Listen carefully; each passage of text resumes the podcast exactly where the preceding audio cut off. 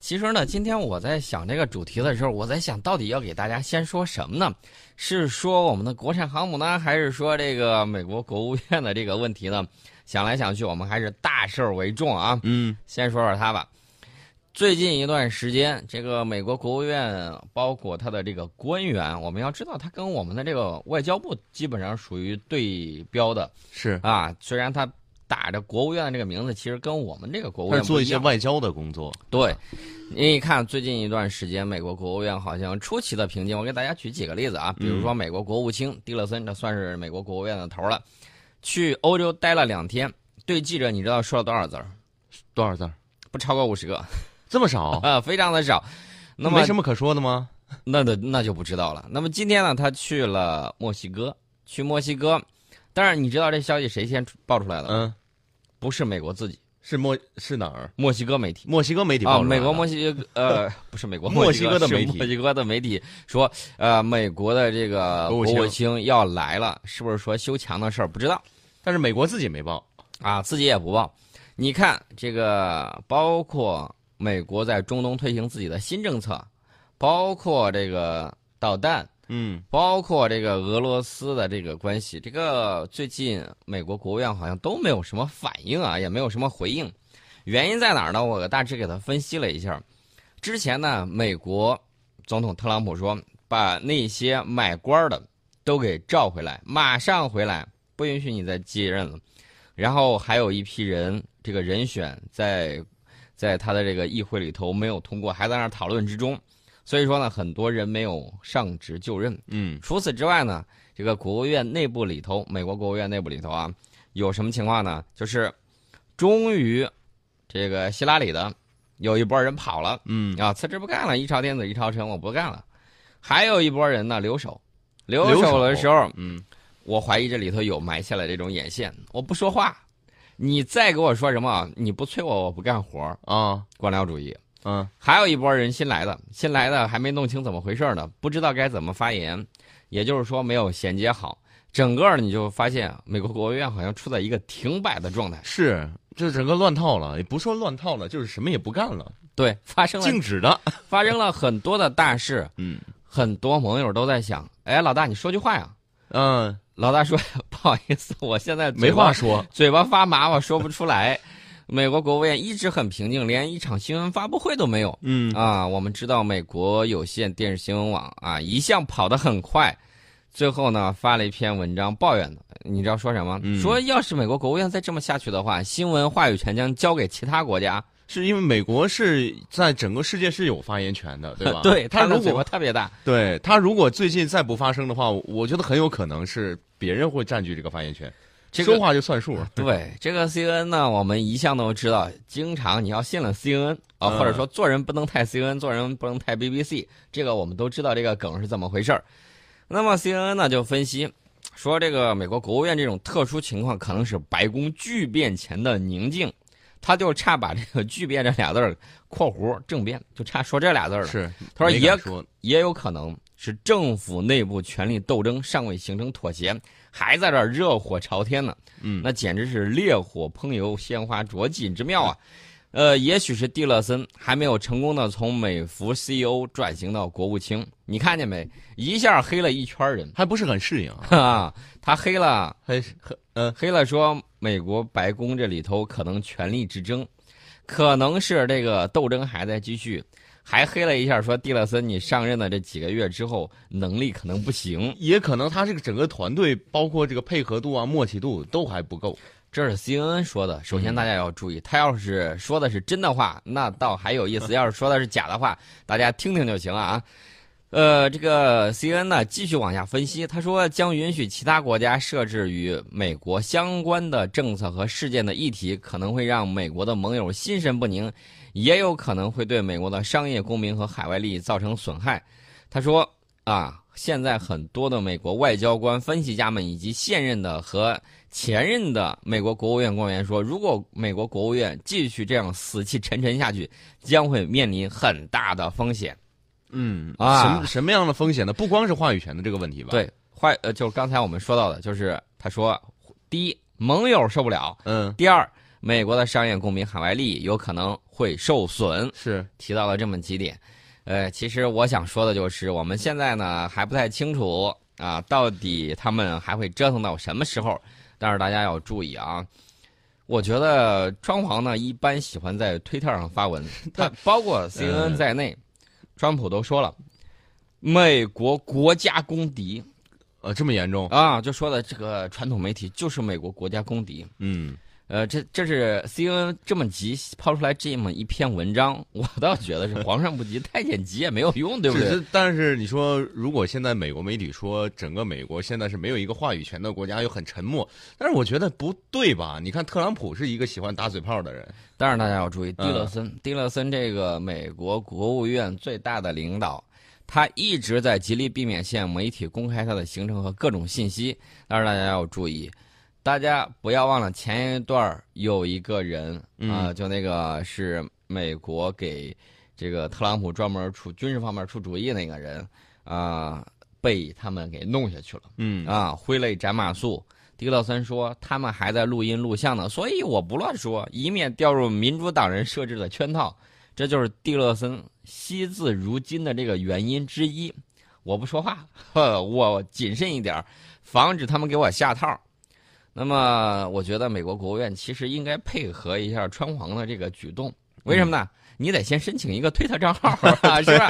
要互动，对不对互？动一下哈，啊，有有网友就说了，有你 CNN 就行了，要美国国务院发言发言干啥？你该说的你全都说了。对，话还没说呢，事儿还没做呢，你先把话说了啊，还有的说叫你们美国媒体不配合美国政府来着，活该嗯，啊。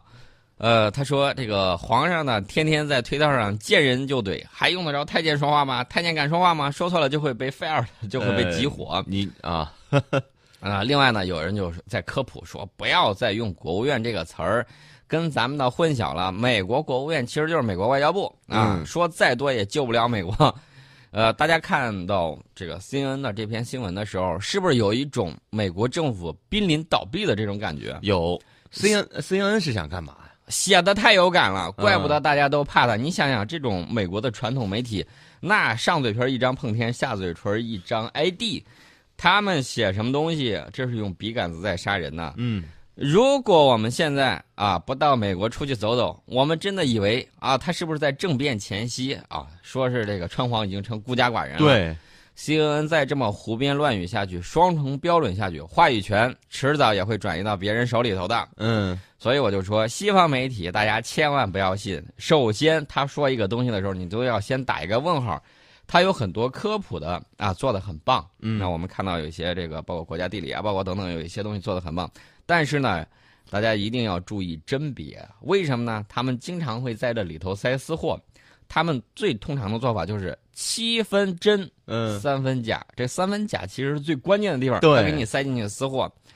呃， 所以我就说大家一定要注意啊。嗯，呃，你看看 CNN 现在写了这么一篇文章，感觉就是，哎呦，美国国务院在内斗，川皇的这个政治基础不稳定对，啊，权力拿不到，嘴巴发麻说不出来话，给大家描绘了这种身临其境的这种感觉。其实我都告诉大家，最近美国新闻大家就看了，多数是靠猜的，或者是某不明人士透露的。嗯，现在美国的传统媒体慌得很，让人发现网络可以不通过他们就可以把政策传导给民众，嗯那可咋 活呀？其实我觉得他们一直在发生的原因就是心慌，就是有时候就是没有消息，怕发不出来消息，所以才一直发消息。其实我觉得特朗普这一点做的很有意思啊。嗯，你们不是爱造谣吗？对，行，我天天网络直接跟普通民众对沟通。我把我的动态放到网络上，推特直播。不让你们胡乱解读，嗯我就把消息源给你们掐了，不给你们新闻，是看你们怎么办。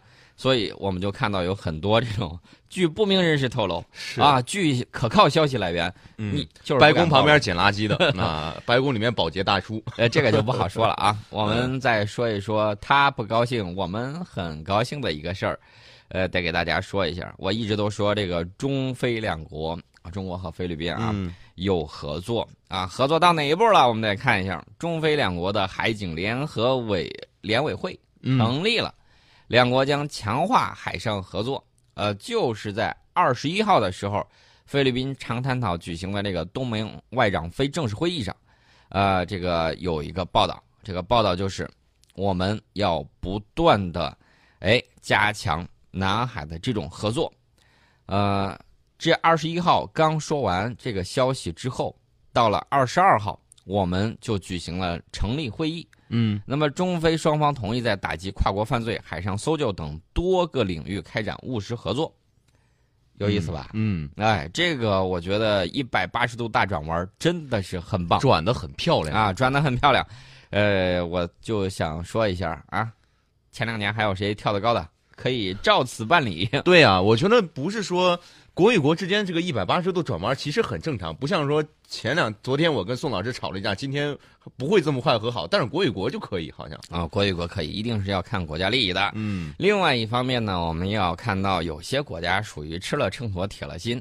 昨天我在网上看了一个视频，非常的吓人。嗯什么视频呢？就是日本右翼的这种幼儿园小朋友啊，什么都不知道，你知道他在教他们什么？剑道。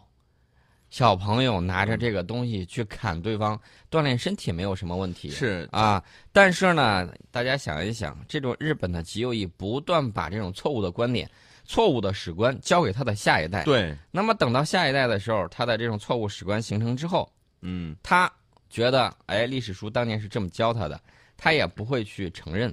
等到这一代成年了之后，长大了之后，你想想，他秉承了错误的史观，他肯定会觉得之前我们为什么要道歉呢？对他不知道他们祖上干了什么坏事儿。你就看现在日本的这种右翼，包括很多日本啊，否认南京大屠杀，否认慰安妇，否认了很多事情。他天天把他自己打扮成受委屈的小媳妇儿，说美国炸了我两颗原子弹呐、嗯啊，我他就不问一下为什么要炸你两颗原子弹？他天天把自己标榜成这种什么受害核武者器的受害者，啊这样子不问前因，不问这个后果，不问自己做了什么的这种错误史观，他在一代一代的往下传，这个是日本这种教育史观非常成问题的地方。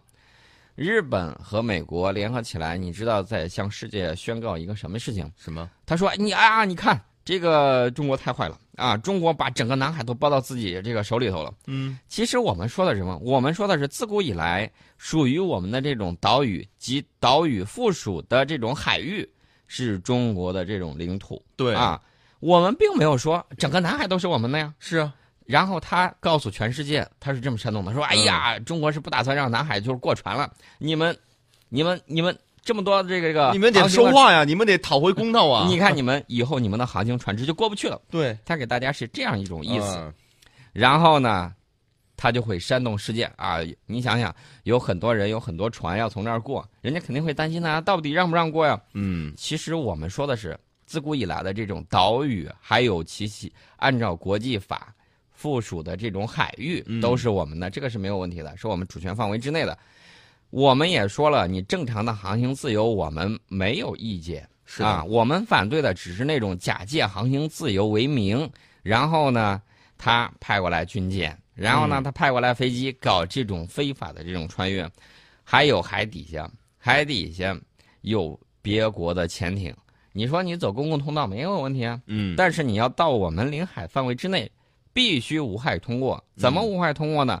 上浮起来，嗯然后打出来你的国旗，是然后呢正常通过，只能这个样子。你要是想来我家串门，你得有礼貌的先敲敲门儿，你对不能直接破门而入，这可不合适啊。如果说这个法律法规，嗯然后呢实行了之后，再有什么人敢这么做的话，那不好意思，如果你在海底嗯撞山了，你在海底掉沟里头了，那都是你自己自找的的问题，跟我们没有分毫的关系。嗯所以说呢，我们看到中非的这个海警联委会成立以后的时候，我们就可以做很多的事情。怎么做呢？我觉得大家可以参考湄公河的这个全区域的这种巡逻。嗯湄公河流经的这个国家特别的多，然后呢，我们进行分段的这种巡逻，避免惨案的再次发生。嗯我们和菲律宾进行这种友好的海域巡逻合作，打击海盗。嗯那么以后南海就会成为一片平静之海。嗯你说说周边的国家啊，和周南海周边的这种相邻的国家都坐下来和和美美的，那么域外国家再派什么鸡鸣狗盗之徒过来，那么我觉得你只会成为过街老鼠，人人喊打，没事儿去搅和什么呀？我们觉得，我觉得现在可以对比一下呀，就是菲律宾转弯之前跟现在转弯之后，他所得到的实惠和利益，我觉得应该不少了吧？嗯，我觉得这个应该会是一个非常棒的，是一个合作共赢的这么情况。嗯呃，我们说到美国航母十八号再次进入南海，但是东盟各国并不随之起舞啊。有一个成语叫“闻鸡起 舞”，这到底是个什么鸡？呃，我们就不知道了。 嗯那么，菲律宾外长亚塞二十二号有一个关于南海问题的表态啊，可能是这种淡定立场的最好诠释之一。他重申了杜特尔特政府在南海争议水域的官方立场，说菲律宾在法律上占有，但并不拥有所有权。嗯，所有权该是谁的还是谁的，对吧？对，他的官方立场说是南海争议水域从不属于任何人，即便是那个伪仲裁对他们有利，他说这片区域仍然是国际水域。嗯，呃，菲律宾我们也要体谅一下这个小国的难处，人家毕竟还在把加这盟个东西是吧抛出去。我说我说是国际水域啊，大家随便走啊，无所谓啊。呃，我们虽然是法律上有，但是所有权该是谁的还是谁的。嗯啊，人家这个话儿已经说的很明确了，我觉得这个理应该是不错啊，这个表态应该是不错。呃，自古以来，大家一定要记住这句话。有的时候啊，你要知道这个越王勾践，什么叫卧薪尝胆？其实说白了就是一句话啊：穷则搁置争议，达则自古以来。